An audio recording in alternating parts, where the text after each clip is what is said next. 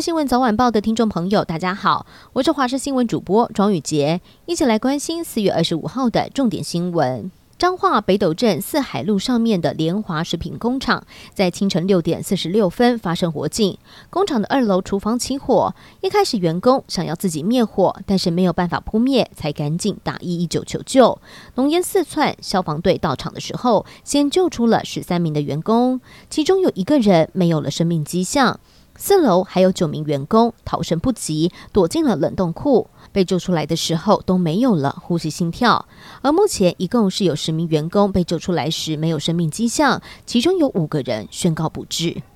在台北经营将近五十年的老牌饭店亚都丽致，由周家、林家两大势力掌权，并且指派周家二代钟有明来担任董事长。没有想到，在三月的股东临时会却解任了林家法人代表，还把董事会席次下限从原本的七到九席缩减到五到九席。对此，亚都力制止回应：一切人事更动都有依照合法程序。艺人刘畊宏近年将事业的重心转往中国，还因为毽子舞爆红，让他在直播界站稳脚跟。但最近却传出中国官媒点名，认为他直播带货的产品质量跟虚假宣传有极大的问题，直接被列为重点关注对象。其他直播主，包含了李佳琦，也在名单内。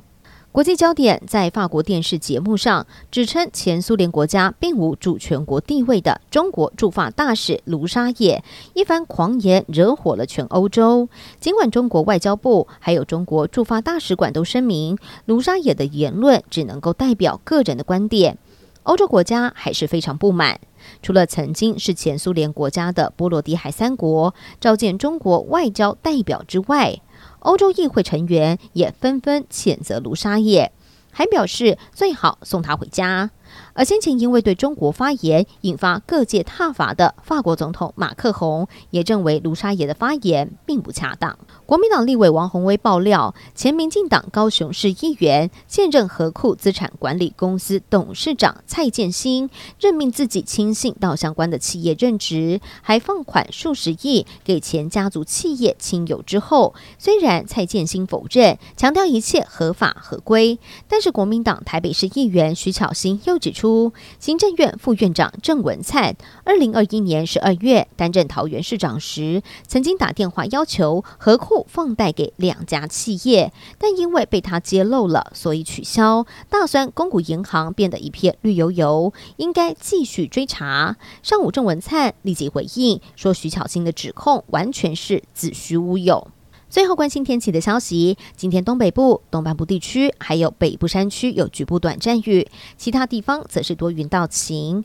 而午后中部山区以及南部地区有局部的短暂阵雨，山区的活动必须要留意比较大的雨势。入夜之后，东北季风会增强，北部、东北部地区气温明显下降，北部东半部地区的下雨机会跟范围也都会增加。如果今天要比较晚回家的朋友，记得要带伞，也要穿暖一点。